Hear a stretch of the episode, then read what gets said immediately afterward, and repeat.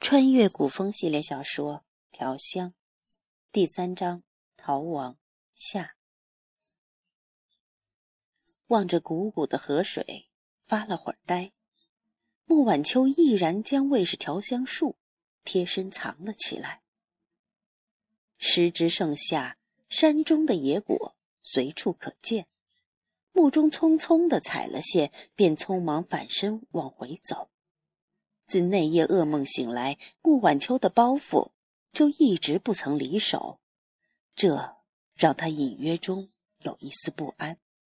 尤其是今天，顺着河边一直向南，再有一上午的路程，即便不用他保护，穆晚秋一个人也能摸到香都大业。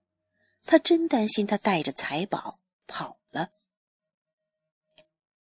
来到已经熄灭的篝火旁，没见穆晚秋，穆中就向河边望去，隔着参差不齐的树木，看不清河边的情况。他下意识的朝那里走去，走了两步又停下来。毕竟是小姐，她洗漱的时候，他这个奴才该回避的。救命！墓中正犹豫着，就听扑通一声，河边的方向传来巨响，穆晚秋凄厉的呼叫声跟着传来。再没多想，他纵身向河边跃去。河边空荡荡的，穆晚秋早已不见了踪影。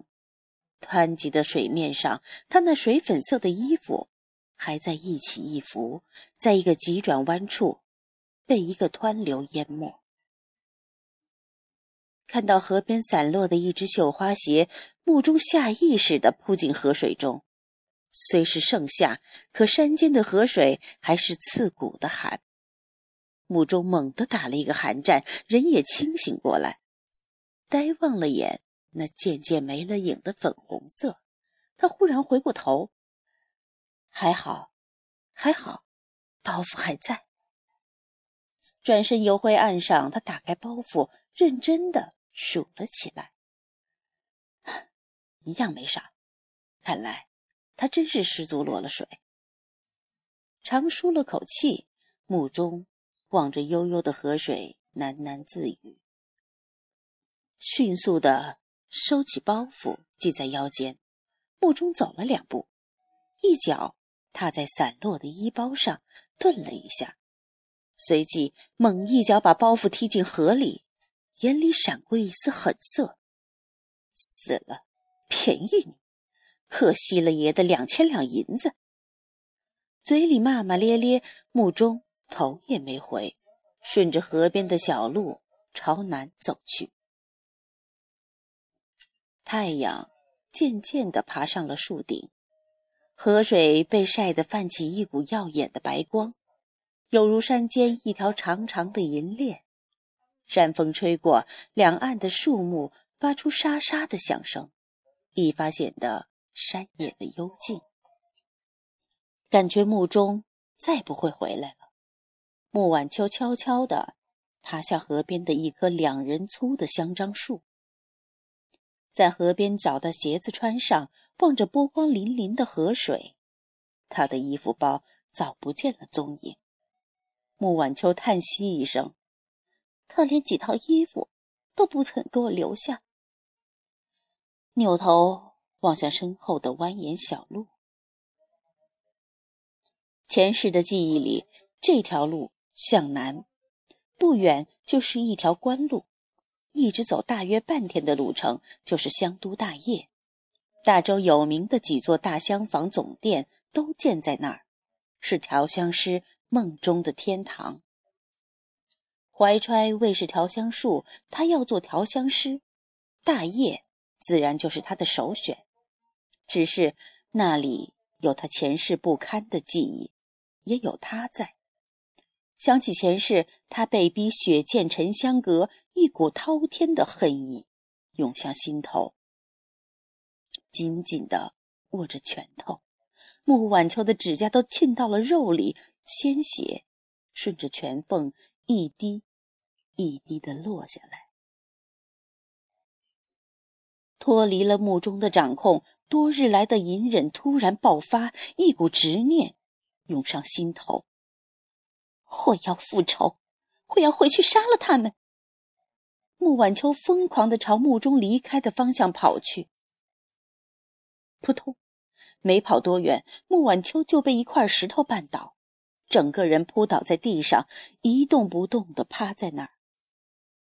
突然，一阵惊天动地的哭声自那纤细的身子中发出，铺天盖地的悲怒顿时席卷了整个山林。惊起一群山鸟盘旋在空中，跟着发出阵阵哀鸣。山林悲，大地痛。九九九九，穆晚秋翻身坐起，地上已湿成一片，泥土和着泪水弄花了一张焦白的脸。他人也清醒过来，使劲儿的摇摇头，不。我不能回去。那里有墓中那个恶奴，一旦去了，他一定会被抓了，卖入春香楼。都说命运由天定，半分不由人。他偏不信。这一世，他一定要改变他那沦落风尘的不堪命运。擦干了眼泪，回头看着背后悠远的深山。翻过这座山，一直向西，就是以堵闻名的平城。过了平城，再往西南，就是素有小香都之称的宿阳了。大周是列国中的有名的香料大国，以盛产香料著称，而宿阳一带便是香料的发源地。大周一半以上的香料都出自那里，在那儿炮制后，被源源不断的运往大业。调成各种奇香，要做调香师，那里也是个不错的选择。念头闪过，穆晚秋狠狠地咬了咬牙。虽然前世他从未曾踏足过素阳，那里对他来说是个未知的世界，想起来就有些胆怯。可是他总得搏一搏，不是吗？重活一次不容易，这一世报仇固然重要，他更想逆天改命。打定了主意，穆晚秋一咕噜爬起来，捡了根手臂粗的树枝，掏出贴身藏着的三寸长的断魂宝剑，削成一根三尺长的打狗棍。山中毒蛇猛兽随处可见，好在他自小跟武师学了几天，这身子。还算灵巧结实，只要不碰上一群狼，相信遇到一只半只的野兽，还是近不了他的身的。一边给自己打着气，穆晚秋一脚踏入了深山老林。